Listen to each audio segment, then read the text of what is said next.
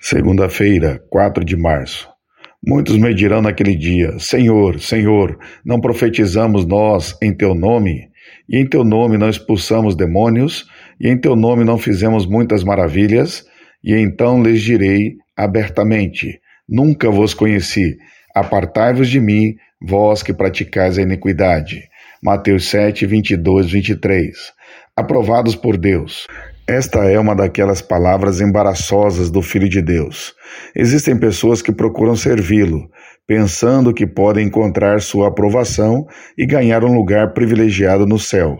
Não pode haver dúvida quanto ao desejo de Deus por devoção e confiabilidade. No entanto, é possível que alguém se esforce em sua obra para Deus e Deus não dê atenção a ele.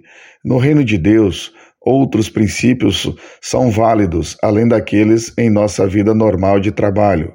No serviço de Deus, não é somente o compromisso que conta, mas primeiramente a atitude de nossa alma para com Ele. Alguém pode trabalhar para Deus, possivelmente até mais do que os outros, mas ele preferencialmente não deve chegar muito perto. É preciso perceber que, em primeiro lugar, Deus quer que nossa relação com Ele seja clara antes de aceitar nosso serviço. É Deus, não nós mesmos, que decide as condições de trabalho. Talvez um problema geral surja aqui.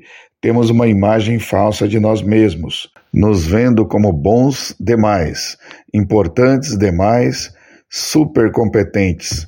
O contato adequado ou melhor, abençoado com Deus, começa com uma mudança fundamental em nossa maneira de pensar a respeito de nós mesmos e de Deus à medida que ele revelou sua essência, sua justiça, suas santas reivindicações e seu amor em Jesus Cristo.